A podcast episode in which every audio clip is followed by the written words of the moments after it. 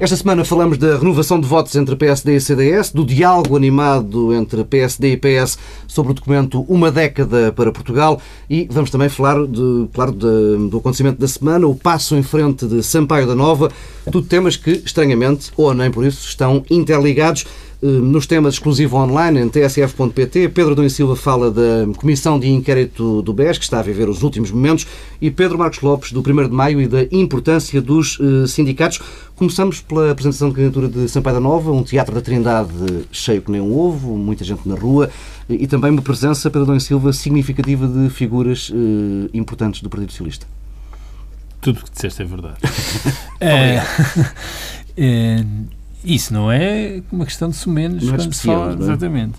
Uh, bom, o que é que. Em primeiro lugar, foi, foi um, um, um bom discurso. Uh, Uh, e, e, tendo em conta que Sampaio da Nova é alguém que não tem uma experiência política e de campanhas, foi um discurso com sentido de mensagem e que tem desde logo essa vantagem de contrastar com aquele discurso que o Presidente da República em exercício fez uhum. a semana passada. Eh, o, que é que, o que é que nós hoje percebemos sobre uh, o início da campanha de, de Sampaio da Nova? Quais são as forças e quais são as fragilidades? E de que forma é que isso se pode revelar uh, com o aproximar uh, das eleições? Bom, tem sido dito muitas vezes que Sampaio da Nova tem um problema de notoriedade.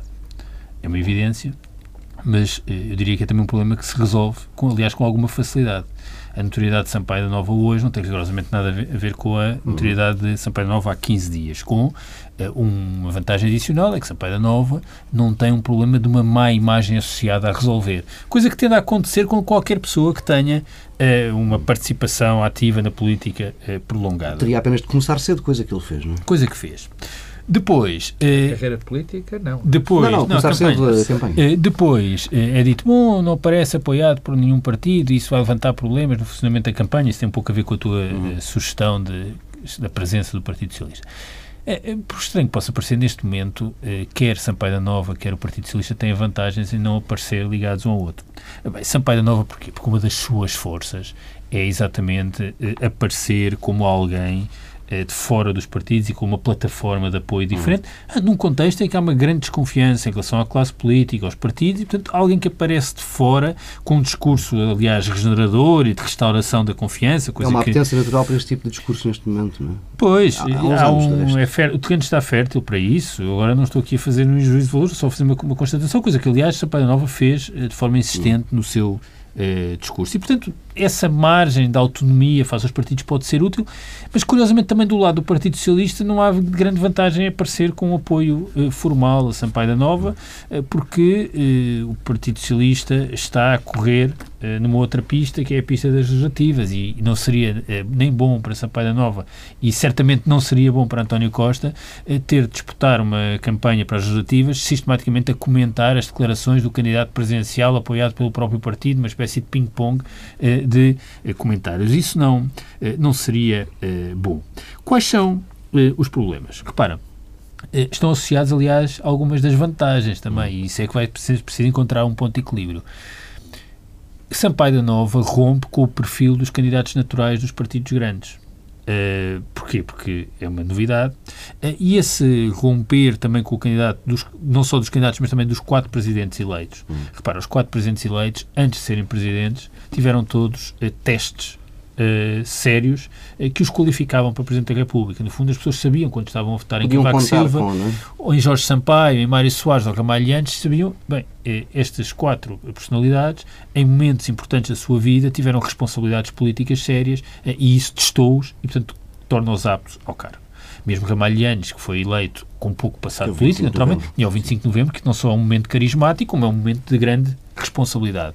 Eh, ora, eh, eu não sei se recordam quando foi a primeira campanha de a primeira campanha de Obama, as primárias com Hillary Clinton, eh, de um anúncio da campanha de Hillary Clinton em que tocava um telefone às três da manhã e perguntava-se quem é que quer que atenda este telefone, seja numa situação de emergência.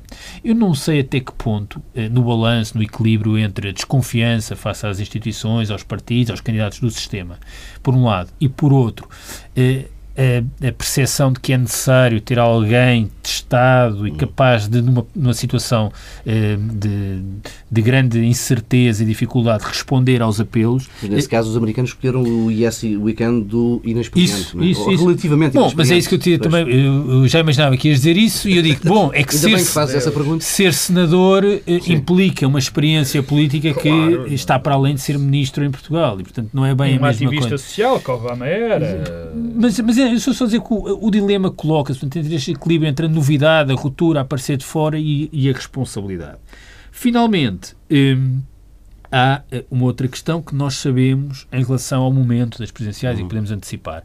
Eu estou convencido que quando a campanha presidencial se tornar o foco, há duas questões que vão estar em cima da mesa. Eh, uma é a cultura de compromisso. Quem é que melhor pode promover compromissos entre uh, os partidos? Vai ser esse o tema pós-legislativo. Esse vai ser o tema e que está associada a outra questão. É que eh, a campanha presidencial vai se desenrolar num contexto de grande incerteza política, porque vamos ter eh, um Parlamento novo, alguma dificuldade em, em, ter uma maioria parlamentar, muito provavelmente, e portanto isto vai colocar uma pressão adicional sobre o Presidente da República.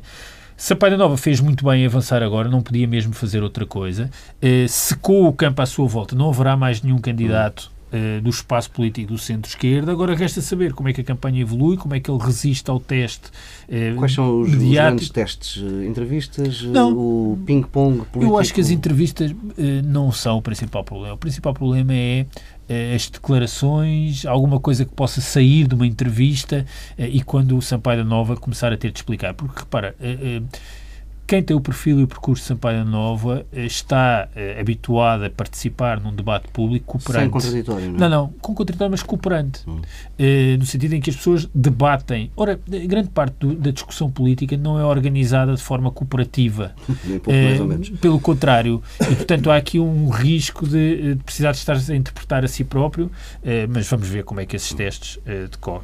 Pedro Marcos Lopes, uh, temos aqui um candidato que a direita começou por desvalorizar. Uh, achas que é alguém que a direita possa, com que a direita possa dormir descansado e, e apresentar um qualquer candidato? Deixa-me contrariar-te. Os, os, os putativos candidatos do centro-direita uh, não desvalorizaram. Não, num primeiro momento desvalorizaram e depois o primeiro foi Marcelo Rebelo de Sousa a dizer que atenção, que está ali uma pessoa que é preciso Sim, eu acho, em conta. E se nós tivesse, e se, se tiveres ouvido os nossos ouvintes tiverem ouvido Santana Lopes nos últimos, nos últimos tempos, também percebem que é, que é um candidato que, que é valorizado certo, no mas é um sentido... já mais próximo da data da apresentação Sim, de mas no sentido, no sentido de que me parece claro que qualquer candidato do centro-direita, pelo menos aqueles mais declarados, Santana Lopes e Marcelo Rebelo de Sousa, já que Rui Rio tem muita dificuldade em dizer se é candidato ou não é candidato, Uh, uh, estão muito interessados em que seja Sampaio da Nova e ficaram muito contentes com, a, com o facto de Sampaio da Nova ser o candidato do Partido Socialista a estas eleições. Uh, isso parece-me claro, foi declarado pelo, por Santana Lopes e já tinha sido declarado por Marcelo Rebelo Sousa. A mim não me espanta que isso aconteça. Eu acho que, de facto, há uma oportunidade única para o centro-direita voltar. custa muito estas identificações, mas, enfim, é, é, é, é corrente e é que eu vou utilizar. E, e, acho que está aberta uma, uma enorme porta para que o centro-direita possa ganhar estas eleições. Há aqui duas outras coisas que, que o Pedro disse que, que, me, que, que, eu, que eu, com, com as quais eu não concordo. Algumas concordo e outras que não concordo. Para já, eu acho que é inevitável, inevitável a confusão entre Partido Socialista e Sampaio da Nova nesta fase. Hum. Quer dizer, não há ninguém que não saiba se a gente se entende, que Sampaio da Nova vai ser apoiado pelo Partido Socialista nestas eleições. Falta só formalizar. Falta só formalizar. Portanto, é inevitável, a partir deste momento, que Sampaio da Nova seja confrontado com as posições do Partido Socialista e o Partido Socialista seja confrontado com as, com as posições que Sampaio da Nova vai, uh, uh, vai ter. Uh, bom, é um, é um compromisso, porque para Sampaio da Nova era muito importante antecipar-se a qualquer outro candidato no espaço, neste espaço uhum. centro-esquerda, e por outro lado, o Partido Socialista não podia deixar correr muito mais tempo de indefinição quanto àquele que será o seu candidato. Isto tem essa vantagem e os inconvenientes uhum. é o que o Pedro disse, ou mais ou menos disse, que vai haver um, um, um, um comentário, havia a possibilidade de haver comentários de, do Partido uh, Socialista comentar Marcelo Rebelo, serem comentadores uns deles próprios. Bom, isto é inevitável. Segundo ponto, em relação, porque é que eu acho que os candidatos, os potenciais candidatos do, do centro-direita, também ficam contentes com esta candidatura. Uh, primeiro, uh, o Pedro diz que, Pedro da Silva diz que, há um problema, que o problema de notoriedade não é relevante e que vai ser resolvido com facilidade. Eu não acredito que seja tão relevante e seja resolvido com tanta facilidade. Hum. Digamos que é um handicap muito grande.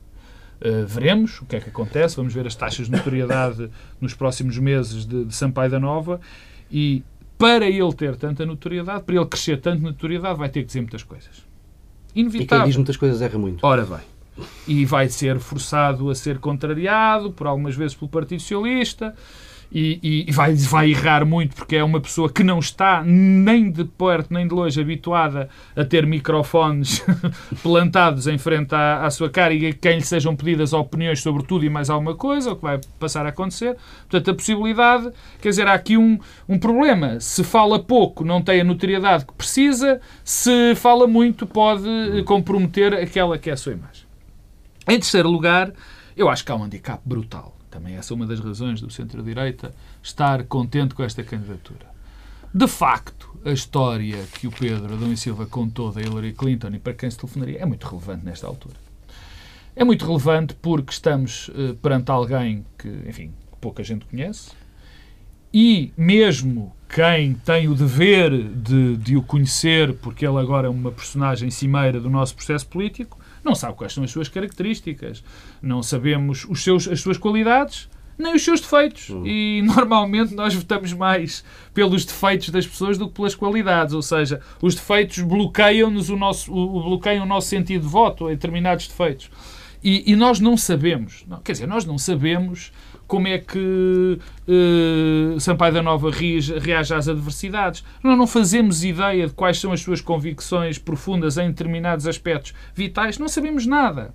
Eu diria que numa fase destas, e vamos dar de barato, que, que, que acho que não vale muito a pena dizer que é uma pessoa que aos 60 anos, enfim, decidiu que queria ser político. Enfim, uh, vale o que vale. Agora, vale pelo menos no sentido de que não é um político. E eu acho que nunca precisamos tanto de políticos como agora. Bem, até pela fase, e já repetimos, o Pedro já disse isso, eu já disse isso dezenas de vezes, ele também. Quer dizer, vamos entrar num período em que vai ser fundamental, fundamental, vão ser fundamentais as características uh, de um bom político, hum. de alguém que sabe uh, a fundo de política e do que está em causa no, no processo político. E Sampaio da Nova, quer se queira, quer não se queira, se calhar tem. Mas se tiver, é muito esquisito que o tenha. Porque a maior parte destas características ganham-se com o tempo, ganham-se com, o conhecimento. Equipa, não há. Certas. Uh, oh, Paulo Tavares, não há equipas que substituam um bom líder ou um mau líder. Não há boas equipas que façam do mau líder um bom líder, não é um bom líder que transforme uma má equipa. É se calhar aí mais rápido numa boa equipa. Digo-te isto porque, quer dizer, ter, ter na, primeira fila do, da Trindade Soares e Sampaio, ter uma promessa de apoio de Ianes não é coisa pouca. Não, não me parece que Ianes, Cavaco, que Ianes, uh, uh, Sampaio e Mário Soares vão ser conselheiros e façam a campanha. Não haverá por, um coaching qualquer? Há, não, não haverá coaching. Há uma coisa que se pode dizer, aliás, duas, e com isto termino, apesar de ter mais coisas para dizer sobre esta candidatura, mas Primeiro, é evidente que Sampaio da Nova vai precisar muito de, de Mário Soares, de Ramalhianes e de Jorge Sampaio. Porque, no fundo, eh, é muito provável que haja uma tentativa, devido à sua falta de notoriedade, uma, uma sim, tentativa de identificação falta, através com essas pessoas. Depois existiu uma, uma e, eu, e essa quero dar essa nota, existiu algo eh, interessante no discurso. E inteligente da parte de Sampaio da Nova, reconheço, que é tentar fazer a contraposição com, com Cavaco. E neste momento a contraposição com Cavaco, particularmente para esta área política, para a área política do centro-esquerda, é muito importante e pode ser muito agregadora.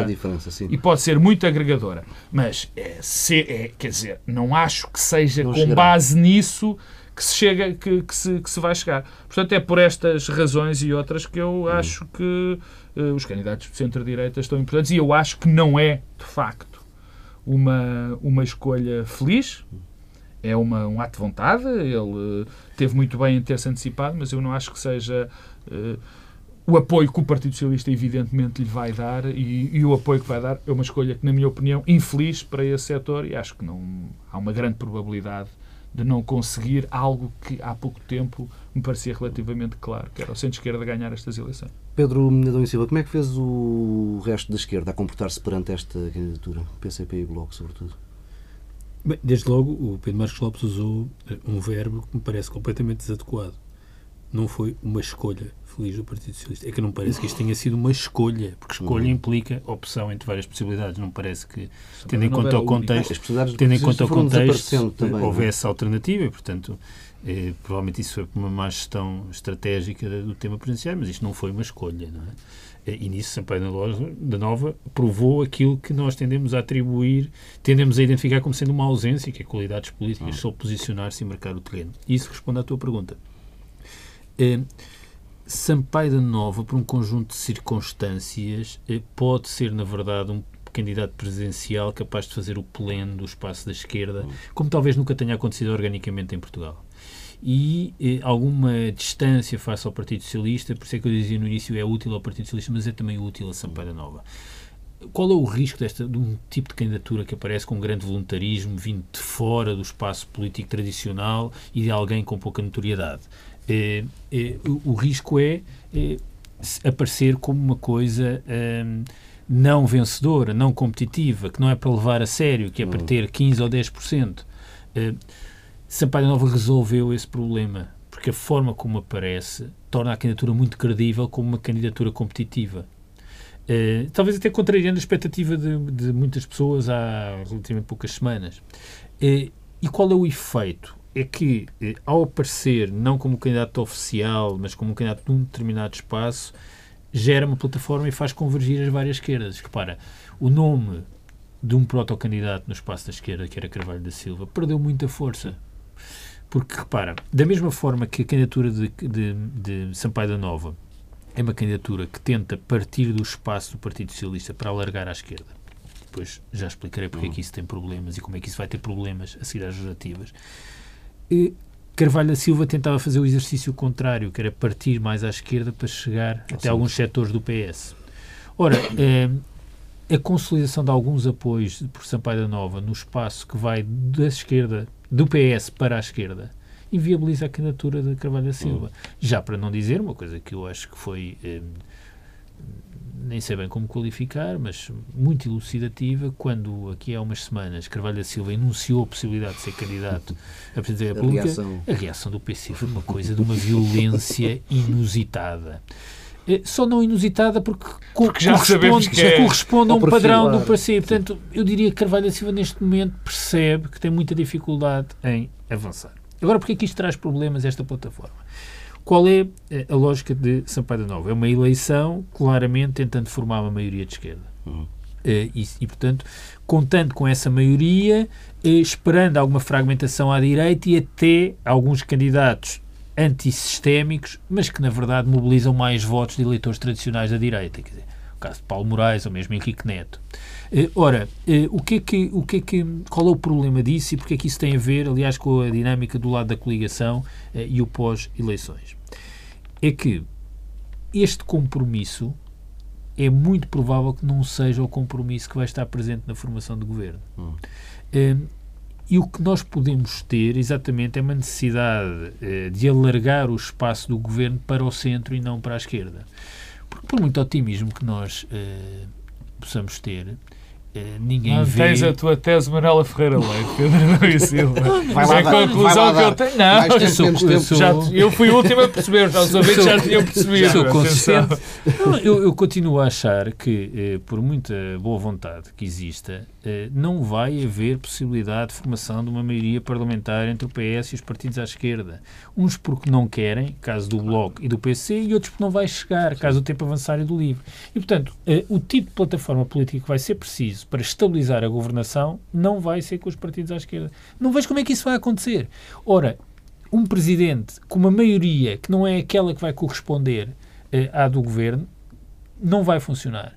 E daí que eh, isto traz-nos ao centro-direita.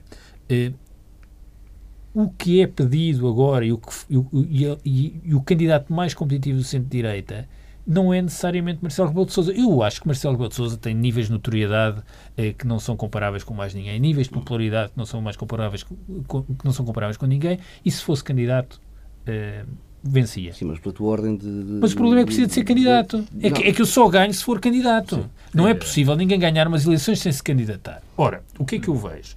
É que neste momento há uma convergência de muitos interesses contraditórios, mas convergentes, no sentido de o candidato do centro-direita ser outro. Porquê? Repara, Pedro Passos Coelho. Pedro Passos Coelho tem vantagem em, preferencialmente, ter um candidato presidencial antes das legislativas. E porquê? Porque isso permite-lhe dizer, repara a preocupação que Paulo Portas, aliás, expressou quando apresentaram a coligação, de alargar a sua plataforma à sua base. Ele pode dizer, bom, eu fui Primeiro-Ministro estes anos todos, fui muito criticado, mas quando me recandidato, sou capaz de juntar os Sim, vários PSDs. uma pessoa que me criticou, pessoa que me criticou e até, Rui Rio. e até aparece como candidato. O, quem controla o aparelho do partido neste momento, o que, quer, o que está interessado é gerir o dia a seguir às legislativas. E na gestão dos dias a seguir às legislativas, o que interessa também é anular possíveis candidatos à liderança. Ora, chutar o candidato que tem a pole position interna do PSD para a sucessão para o outro lado é muito útil para quem domina o aparelho.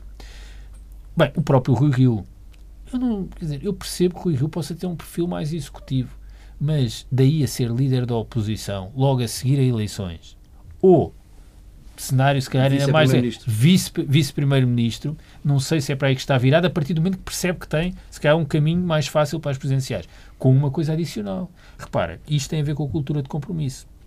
Rui Rio quase que pode fazer uma campanha eleitoral só com as frases que António Costa disse sobre ele próprio.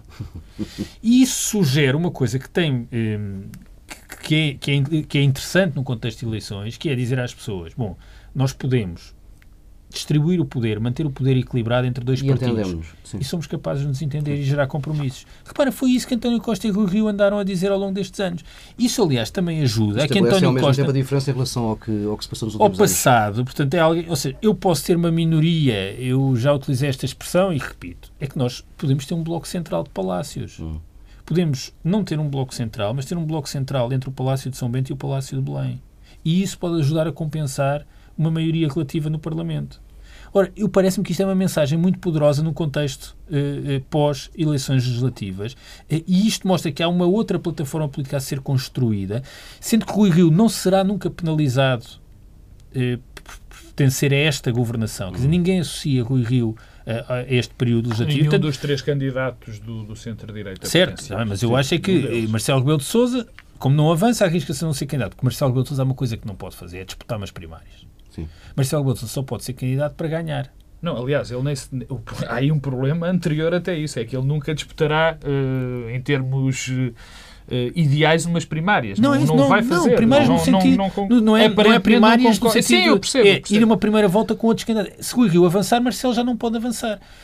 Repara, estou a falar de Rui Rio, mas isto corresponde eh, à preocupação que eu tive quando falei de Manuel Ferreira Leite, porque acho que ajuda a construir um espaço de compromisso e de consenso que o país vai precisar e, e, e parece-me que até do ponto de vista da viabilidade eleitoral eh, é evidente, acho que Manuel Ferreira Leite tem aliás muitos outros, muitas outras vantagens em relação a, a Rui Rio. Eu tenho, eu Pedro, tenho, Pedro Marcos Lopes. eu tenho mais argumentos uh, em relação à, à pouca há pouca, e eu vou manter a palavra, há pouca qualidade de escolha do Partido Socialista ou do, ou do, ou do Sampaio, ou pelo menos do apoio que o Partido Socialista evidentemente lhe vai dar. Tenho, poucos mais, tenho mais argumentos, mas eu poderia utilizar as do Pedro. Não? É? Quer dizer, se, se de facto o objetivo era eh, tentar arranjar um candidato que alargasse também, eh, que desse uma ideia de compromisso que desse uma ideia de alargamento do centro-esquerda para um centro, Sampaio da Nova não o está a fazer. Uhum. Até pode ser, mas mais uma vez caímos no meu argumento. Ninguém sabe quem é que é Sampaio da Nova, nestes termos. Mas a ideia que passou, e vamos aproveitar essa ideia, é de que é um candidato para federar esquerdas. Bom, de facto, eu aproveito todos os argumentos do Pedro para dizer que, de facto, não é o candidato nem pouco mais ou menos ideal para a do Partido Socialista. Agora, o Pedro disse uma coisa que é interessante. Mas não achas é um que há um potencial para federar, para federar ali diversas uh, tendências na, na, esquerda? Eu acho que sim, eu acho que há, há, essa possibilidade. Há essa possibilidade. Quer dizer, há um candidato de esquerda que vai ser apresentado, que vai ser do, do Partido Comunista Português que já sabemos que não vai ser Carvalho da Silva. Poderá desistir, entretanto. Uh, sim, mas poderá desistir, mas vai haver um candidato, vai haver. que também pode servir para limitar o discurso de, de, de, de Sampaio da Nova. Hum. Até pode ser um. Pode, o candidato do Partido Comunista Português provavelmente vai ser uma boa ajuda entre umas enormes aspas para Sampaio da Nova, muitas vezes, ter um discurso mais. De... Discurso, Exatamente, ter um, um, um, um, discurso mais centrado. Mas o que me resta, o que, o que me resta não, o que, o que me parece evidente neste, neste momento é que não estamos face a um candidato que reúna, que reúna as condições que este momento político uh, uh, exige. Eu acho que não é tanto este momento não. político, é o momento político não, não, este, a seguir às claro eleições. Sim, claro. Este momento político já passou, Pedro, nós já sabemos. Nós estamos a, nós estamos a comentar um bocadinho no limbo, nós estamos em plena sim. campanha eleitoral, já vamos comentar a seguir. Estamos, já estamos a viver esse momento. Portanto, não é o candidato apropriado para esta, para esta altura e, de facto, por incrível que possa parecer, uh, por incrível que possa parecer nesta fase, os candidatos que mais parece uh, uh, que mais parecem apropriar-se, adaptar-se a este momento que estamos a viver ou que vamos uhum. viver são os, os do centro-direita que conseguiram que esses três possíveis candidatos conseguiram manter uma, uma, uma equidistância, uhum. digamos assim, uma ideia de que estão acima do, do, daquilo que agora se convencionou acima dos partidos, apesar de ser uhum. pessoas fortemente do partido, e que podem ser pessoas que, que semeiam Pedro, a, a, a, o diálogo. No acordo de coligação que PSD e CDS formalizaram na, na quarta-feira à noite, em Conselho Nacional, quer um partido, quer outro, eh, há uma palavra que surgiu nova em relação à apresentação de Passos Coelho e de Paulo Portas no sábado, que é eh, a palavra tendencialmente, isto ainda falando de, de, de, de presidenciais. Não, tendencialmente. É? Ou preferencialmente. Preferencialmente. Uh, antes, depois das eleições. Ora, o preferencialmente abre aqui o campo para que possa, já daqui a três ou quatro não, dias, aparecer uma candidatura. Não há, não Achas há... que alguém está em condições de avançar ou que necessite já de avançar? Eu acho, quer dizer, o, o... se Marcelo aparecer já, Cavaco e Rui Rio ainda podem aparecer. Cavaco? Rui, Cavaco? Eh, desculpa. Rui Rio e Santana Lopes ainda. Não, quer dizer, cuidado. Calma, Pedro, calma. Não assustes, sei que é alguém. Não assustes os ouvintes. Não, se Marcelo aparecer já, uh, Santana Sim. Lopes e Rui Rio ainda podem aparecer. Se Rio aparecer, seca. Se Rio aparecer ou Santana Lopes uh, uh, aparecerem, seca o candidato que mais hipóteses tem de, de ter um melhor resultado uhum. eleitoral, na minha opinião, que é, que é, que é Marcelo Rebelo de Sousa. Agora, uh, uh, Marcelo Rebelo de Sousa cada vez dá mais sinais de que, mais Tro uma vez... Tropeça em si próprio politicamente. Mais uma vez não, não vai anos, avançar. Muitos anos nisto. Eu, é, sabes que eu acho notável que eu nunca, eu nunca pensei que chegados a este, a este momento fosse tão evidente, fosse tão evidente que há uma possibilidade enorme de Marcelo Rebelo de Sousa ganhar umas eleições presidenciais. Eu acho que nunca, em nenhum momento, Rebelo de Sousa teve tantas possibilidades de ter o cargo que ele considera um cargo a ser alto. Isso, é? Só falta uma coisa. Só falta uma coisa. É de facto Marcelo Rebelo de Sousa, eu utilizar uma expressão que eu costumo utilizar, mas não a vou utilizar, que Rebelo de Sousa mostrasse um bocadinho de coragem hum. De coragem política e de mostrar que quer mesmo ser um político a sério. Eu não sei se é uma questão. Eu não, eu não, eu não gosto de colocar não. as coisas nesta, nesta questão de qualidades pessoais. Acho que há uma, um excesso de gestão tática de uhum. Marcelo Rebelo de Souza isso, que tem um, que tem um ponto. não é senão uma qualidade tem, pessoal. Tem, não, não, está bem, no sentido de quem é coragem. Sim, não sei se é coragem. políticas assim que só partem para desafios com, oh, Pedro, vitória porquê? garantida. Porque tu é tens algumas dúvidas, tens algumas dúvidas agora. Deixa-me só acabar o que é que a razão. A, a, questão, a gestão tática é a seguinte: Marcelo Rebelo de Souza quer eh, afastar-se e distanciar-se o mais possível deste período de governação e aparecer com uma boa moeda face à má moeda. Sim. Porquê? Porque Marcelo Rebelo de Sousa acha, e eu nisso acompanho, que o PSD e o CDS vão ter um resultado eleitoral pior do que prevemos hoje.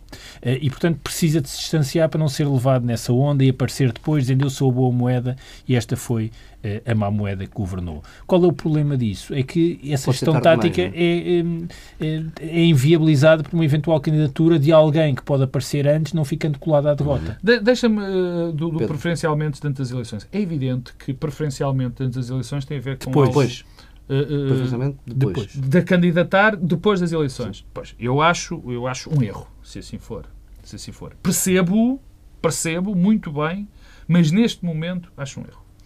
Uh, de facto, de facto, valia a pena uh, à maioria neste momento apresentar um candidato, ou pelo menos apoiar um candidato. Uhum.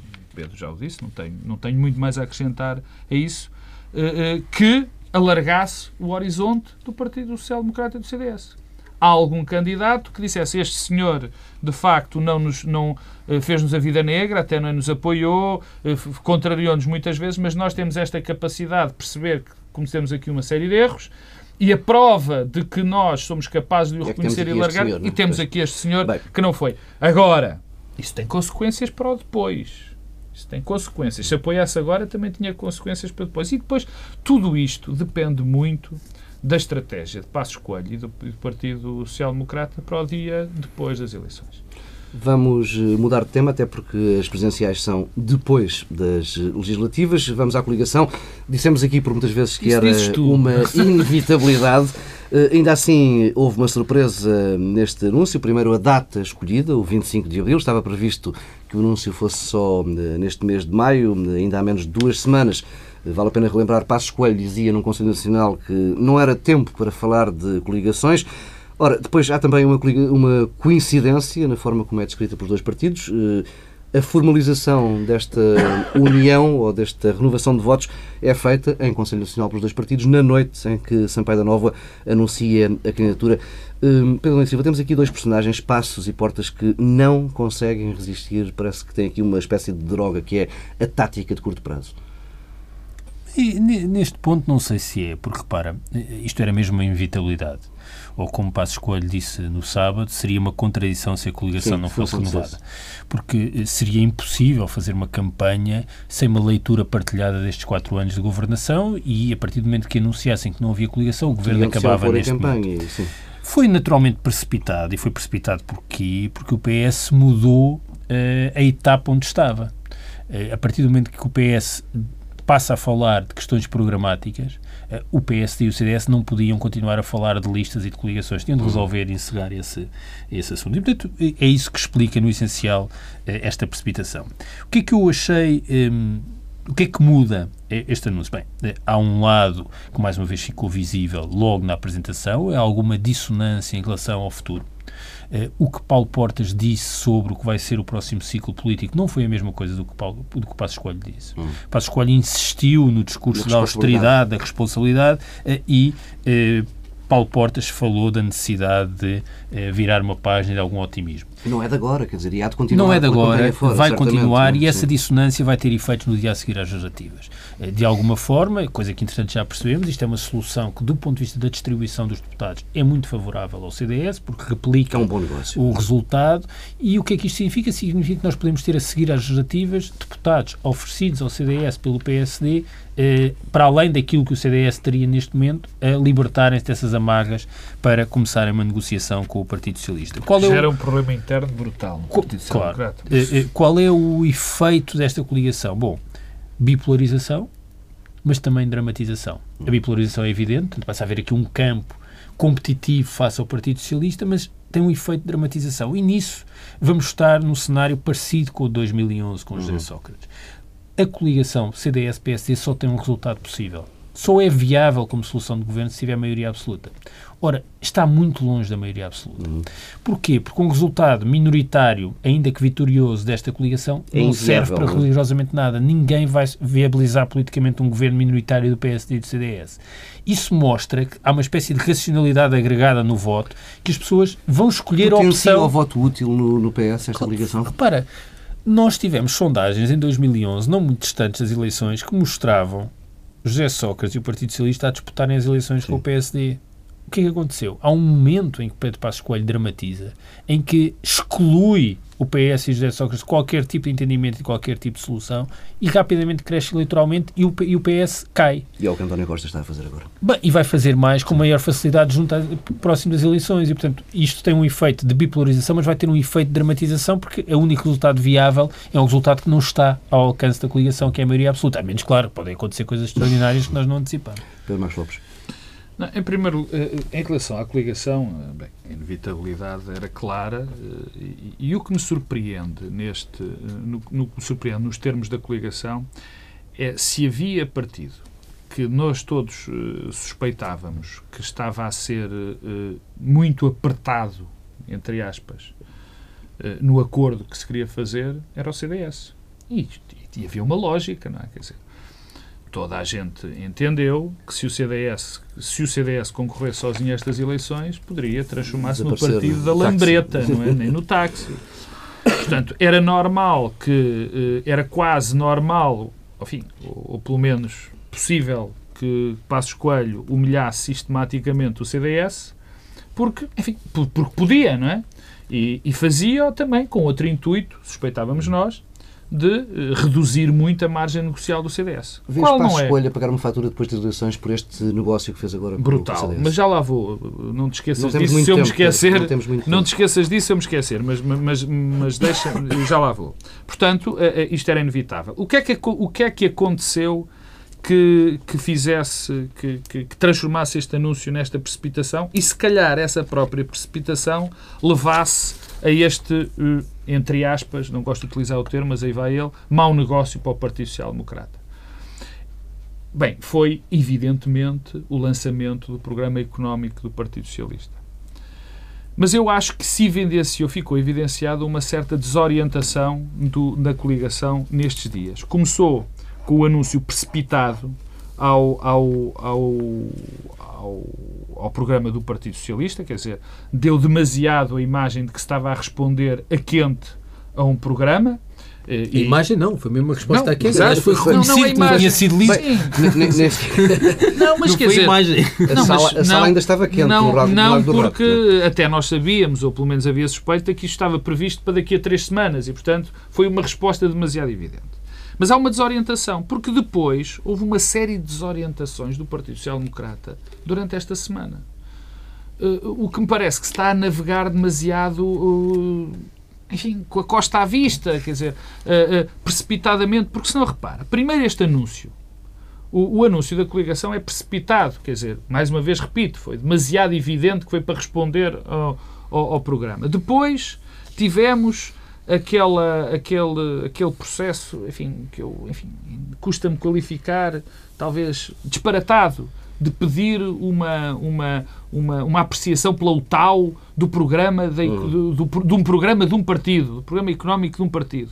Depois veio-se falar que já se tinha falado que se devia candidatar a fazer um. Uh, devia-se apresentar um candidato antes das eleições, agora é depois, preferencialmente depois das eleições. Quer dizer, há aqui uma desorientação estratégica grande dentro do, do Partido Pedro, Socialista. Uh, Mota Amaral dizia aqui uh, neste estúdio, na TSF, esta semana, que o discurso do medo, com que a maioria tem agitado a política nos últimos, nos últimos, meses, agitando o papão do despesismo socialista, não vai chegar para ganhar, ganhar eleições. Aliás, eh, Montemel disse mesmo que a entrada em cena do cenário macro do Partido Socialista destruiu esse, hum, essa narrativa, se quisermos, da, da maioria. Mota Amaral, Mota Amaral é um político muito experiente e sabe uhum. isso. Eu, eu, eu, eu acabei de ler a, a, biografia do, do, Biografia não, umas notas sobre Churchill escritas pelo Presidente da Câmara de Londres, Boris Johnson, em que ele dizia, em que Churchill dizia Churchill perdeu as eleições logo a seguir às, Sim, à, à, à, Segunda Guerra e, e, ele dizia, bom, mas isto só prova algo que na política é evidente. Não se ganham eleições com o passado, só se ganham eleições com o futuro, uhum. com aquilo que se tem para o é futuro. Preciso PSD e CDS comecem a falar bem, do que É preciso PSD e CDS falarem e não se ganha de facto eleições com medo. Mas há algo que, que, que é, que é interessante neste, nos termos, ou pelo menos nos termos que são conhecidos para o acordo entre PSD e CDS, que foi tão mau para o PSD, que não era previsível, eu repito, não era de todo previsível, sabendo nós que o CDS, eh, enfim, eh, quase que teria que rogar por um acordo para ter uma para não perder tantos deputados como, se, como perderia se, se fosse sozinho. é que dá a ideia de que Passos Coelho já se esqueceu do partido. Passos Coelho já não, já não está a gerir o dia seguinte do, do, do, do Partido Social Democrata. Quer dizer, no fundo, o que temos aqui em causa é o Partido Social Democrata vai perder eh, vários deputados que não perderia, deputados para o CDS que não perderia naturalmente, mesmo baixando a sua votação, e sem que ninguém dentro do Partido Social Democrata perceba porque é que isso acontece. Ora bem, isto vai ter consequências internas eh, evidentes. Evidentes. Pelo menos ficamos a saber que há uma enorme probabilidade, ou pelo menos o sinal é esse, de algo que já suspeitávamos e dávamos quase como adquirido, é que Passo Escolho se perder, sai imediatamente. Uhum.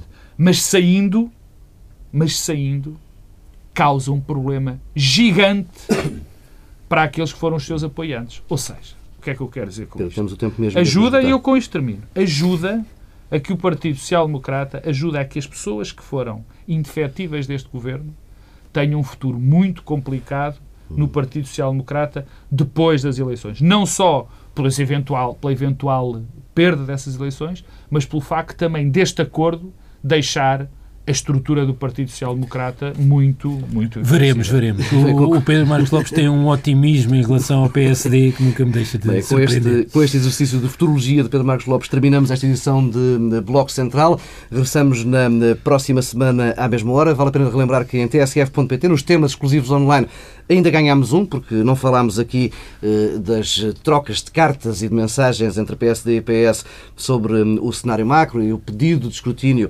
um, para a UTAU e para o Conselho de Finanças Públicas. Havemos de falar disso uh, em, uh, no online, em tsf.pt e também da Comissão de Inquérito do BES e do 1 de Maio. Temas para tratar no online. Até para a semana. Começamos com a reação do PSD. Bem, a segunda parte da reação do PSD ao documento eh, Uma Década para Portugal, do PS, e esse apelo para que o Partido Socialista, um apelo feito por carta, assinada por Marco António Costa, para que o Partido Socialista submetesse o cenário macro a uma apreciação pela UTAL, pela Unidade Técnica de Apoio Orçamental, que funciona no Parlamento. Pedro Dom Silva. E que tem competências uh, definidas, não é? Hum. Uh, eu, eu, eu, quer dizer, nós a semana passada não falámos disso, mas houve aí uma espécie de clamor e de indignação porque as redações e os órgãos de comunicação social tinham de pedir um visto prévio da ERC Sim. para as suas campanhas eleitorais.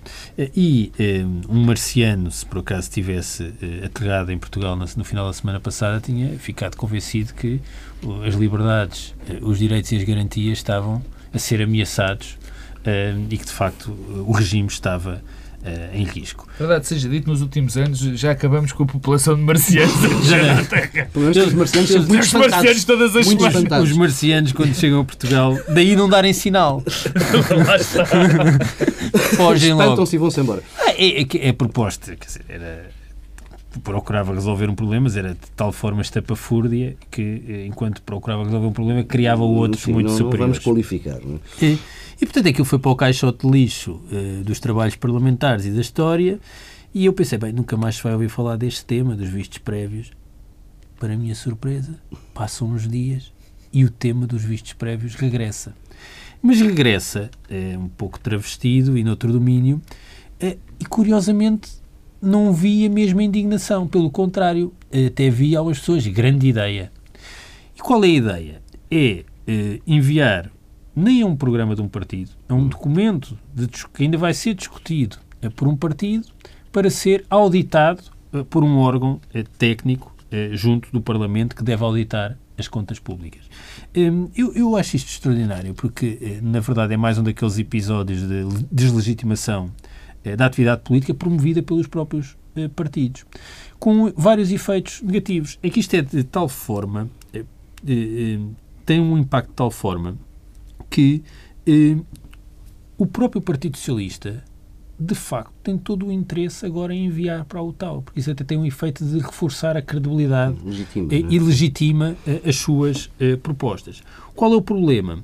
É que se nós uh, transformamos o debate político numa espécie de disputa uh, tecnocrática e uma entidade que é eminentemente técnica passa a ser um órgão que é concebido para dar vistos prévios eh, aos programas políticos. Os políticos não perdem uma oportunidade para retirar a relevância não si perdem, próprios, não é? perdem. E portanto, o que é estamos sempre a caminhar eh, uma velocidade tal para a descredibilização da política eh, para o infra, e para outra coisa muito importante que é mesmo o enfraquecimento das escolhas soberanas. Quer dizer, eh, a certa altura eh, o soberano já não tem de escolher nada, porque nos lados já está tudo decidido na Europa, noutros eh, há uma entidade técnica que diz isto é viável ou não, Bem, e o voto já de pouco serve. O que eu acho espanta- espantoso é que, de facto, isto é ao mesmo tempo eh, imparável e absurdo. Imparável porque tem a ver com aquilo que eu dizia em relação ao Partido Socialista. Não há nenhuma razão para, taticamente, o Partido Socialista agora não enviar eh, o relatório para o tal. Só tem a ganhar com isso. Como, aliás, se viu nestas respostas, com umas fórmulas matemáticas que vão deixar o Dr. Marco António Costa eh, Baralhado. baralhado e com dificuldade de responder. Mas é também absurdo, porque eh, nós podemos ter e- e- nós podemos repara, há uma coisa, eh, isto inverte as posições relativas e daí também o incentivo ao Partido Socialista. O Partido Socialista, de repente, viu-se na posição de governo com o PSD a assumir o papel de, de partido da oposição. Foi isso que aconteceu. Inverteu as posições relativas. Eh, Se aquilo é uma entidade para fiscalizar o governo, bom, se pedem para ser fiscalizado, é esse o efeito. O que é que, o- qual é o outro lado? eh, eh, Porque é que é também absurdo? Porque, verdade seja dita, se o Partido Comunista Português ou o Bloco de Esquerda eh, apresentasse os seus programas à UTAU, não passavam pelo crivo da UTAU. Ora, isso não quer dizer que o Partido Comunista Português não tenha propostas robustas e coerentes. Bem, não assentam é nos pressupostos que estão na base do funcionamento da UTAU. E eu pergunto-me que se se generalizasse este eh, princípio, íamos excluir os programas, havia um visto prévio dos programas eleitorais. Devo dizer que acho que isto tudo uma gravidade eh, e a, a ligeireza com que são dados estes passos. E, e nisso acho o exemplo da semana passada da comunicação social muito interessante. Porque a indignação que houve aí com uma coisa que estava no Parlamento não teve paralelos com uma coisa muito mais grave, é que ninguém resiste, é que ninguém resiste. É que não se vê um partido a dizer isto é um absurdo. Todos, de certa forma, eh, colaboram, o que mostra, aliás, eh, a eficácia eh, destes vistos prévios e da, da criação destas entidades. Teria piada ver os partidos todos entregar os programas à, ao tal Pedro Marcos Lopes. Eu não sou, nem pouco mais ou menos, eh, tão concludente com, com a capacidade ou com a possibilidade de apreciação dos programas e de uma apreciação técnica eh, forte dos programas económicos dos partidos como o Pedro Domingos Silva. Agora, não dizer, não, que tem competências eh, eh, bem definidas e mesmo que houvesse, mesmo que existisse uma brecha na legislação que permitisse à UTAU fazer esse tipo de apreciação, eh, eh, acho que não, que, que não o devia fazer. Agora, O PSD já, Se o PS já ameaçou que se o PS não entregar, que Se o- eles próprios a, eu acho é que o PSD PS. está. eh, Em termos estratégicos, eu acho que isto é um erro brutal do Partido Social Democrata. Já o disse, enfim, na primeira parte do programa, porque eh, dá iniciativa ao Partido Socialista, eh, mostra que o documento do Partido Socialista é um documento que o PSD leva muito a sério, faz com que o PSD se comporte como se estivesse eh, na oposição, quer dizer, por um conjunto enorme de razões, eu acho que foi um erro brutal estratégico. Quer dizer, continua-se a falar do programa económico do Partido Socialista, não sai, é isso que continua A marcar a agenda. a marcar a agenda política, portanto eu não entendo, acho que foi um erro estratégico grande do Partido Social Democrata. Como também acho eh, o facto de ser mandado para o tal. Eu acho que o Partido Social Democrata tinha uma boa. Se queria de facto debater este documento, e eu acho que só o deveria fazer quando tivesse o seu próprio documento para apresentar, eu acho que devia pegar nos, nos economistas que acha relevantes e contrapor, fazer o contraditório ao, ao documento que lá está. Quer dizer, há vários economistas relevantes, eh, eh, com a mesma capacidade académica que o PS mostrou, com certeza dispostos a fazer isso do lado do PSD. Portanto, acho que o poderia fazer. Que se o deveria fazer ou não, acho que não. Mas acho uma linha normal de, de análise. Nem acho que isso seja absolutamente te- que tenha uma que seja uma resposta tecnocrática. É apenas uma análise que acaba sempre por ser política, não é? Isso também é bom que se, que se note. Porque as opções, quaisquer as opções macroeconómicas que o PSD ou que o PS façam, são, obviamente, opções políticas. Isso são opções políticas, nesse aspecto estamos de acordo. Agora, se em termos. Se, quer dizer, por exemplo, não é preciso ser um grande economista para pegar em vários números que estão no, naquele, naquele, naquele documento do, P, do PS e dizer assim: bom, eu não acredito que o, o emprego vá descer de 14,7% de 14 para desemprego. 7%, o desemprego, peço desculpa, de 14 para 7% em 3 anos, porque esta variável não funciona desta forma, porque isto, não, isto é perfeitamente viável. Agora, não é, é ir buscar uma, uma auditoria externa, valha-me Deus, quer dizer, isto tudo transformava-se numa guerra entre consultoras. Alguém dizia com graça que, uma, por exemplo, se vamos eh, começar a enverdar por esse caminho, aquelas coisas que o observador anda a fazer sobre a revisão constitucional deviam ser enviadas ao Tribunal Constitucional para se pronunciar antes. Vamos eh, avançando para aqueles que eram os temas originais para, para este online e hum, em breve, com respostas rápidas, peço-vos, eh, Pedro Silva, a Comissão de Inquérito do BES, que está a dar os últimos passos para estes dias. Eu só queria uh, sublinhar que, num contexto, aliás, como agora acabamos de falar, de desprestígio e de. Uh, e, de, e, de, e da, da, própria uh, classe política sistematicamente deslegitimar a sua própria ação. eu acho que o trabalho que foi feito na Comissão de Inquérito do AUBES dignifica o Parlamento, dignifica os partidos, o trabalho dos parlamentares, tem um efeito de demonstração de como há muito uhum. trabalho político menos visível e que desta feita se tornou muito visível uh, e acho que é um exemplo que deve ser uh, saudado, até porque permitiu consolidar algum conjunto importante de factos sobre o que se passou na, na questão uh, do BES e, na, e também na resolução, um, e esse trabalho uh, é, é, um, é, é, um mérito do conjunto do Parlamento, mas há que dizer que houve alguns deputados que de facto tiveram uma ação muito meritória, com muito trabalho mesmo, como aliás os jornalistas também podem testemunhar, uh, e nisso também é o acompanhamento que foi feito pela comunicação social, não só no efeito de, de, de, de replicar e, e de, amplificar o que se lá passou, mas algum também, também trabalho de interpretação deve ser saudado. E eu, eu, a esse propósito, queria dizer que acho que há dois órgãos que fizeram um ótimo trabalho. o público, acompanhou de forma exemplar a Comissão diariamente, e também a TSF, porque de facto conseguiram, no meio de todas aquelas longuíssimas audições, que eu naturalmente não acompanhei, mas conseguiram ainda assim extrair o essencial e permitir que todos porque não foi só o trabalho do Parlamento que, que, gerou um consenso, eu acho que também há um consenso eh, na forma como todos que não, estive, não assistimos, não seguimos, não acompanhamos, uhum. um consenso em torno da interpretação que fazemos daquilo que se passou e daquilo que foi dito. Pedro Marcos Lopes, o 1 de maio e a importância dos sindicatos. Só queria dizer dois nomes em relação ao que o Pedro disse na relação do BES.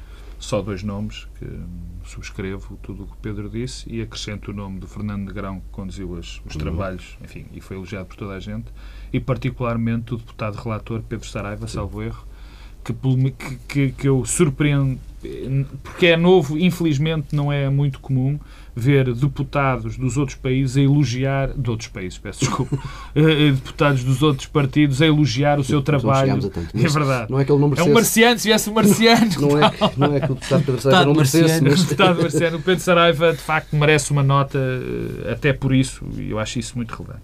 Em relação ao 1 de maio, muito rápido, isto coexiste, este dia coexiste, enfim, em termos semanais, com um número que nós fomos soube, sabendo, que soubemos este, de que os nossos uh, níveis de sindicalização uh, estão a baixar dramaticamente, já baixam não há muito tempo. Não é um fenómeno novo. Não é um fenómeno novo, tem baixado dramaticamente e isso tem contribuído também para que o papel fulcral do trabalho como, como centro da nossa, da nossa sociedade, da, da comunidade, da democracia liberal europeia, eh, eh, que, onde o trabalho tinha um papel eh, central e tem que ter um papel central, esteja a perder, esteja a perder esse, esse lugar.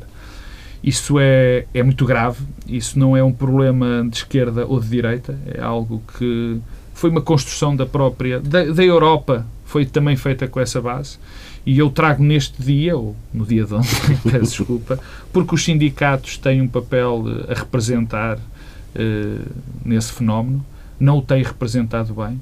Uh, a culpa não é toda deles, mas não o têm representado bem. E, e, é também um momento de nós podermos refletir sobre o seu papel, eles refletirem sobre o seu próprio papel e de, enfim, como comunidade, olharmos outra vez para o trabalho e voltá-lo a pô-lo no sítio onde ele não pode deixar de estar. Ponto final desta edição online. Até para a semana.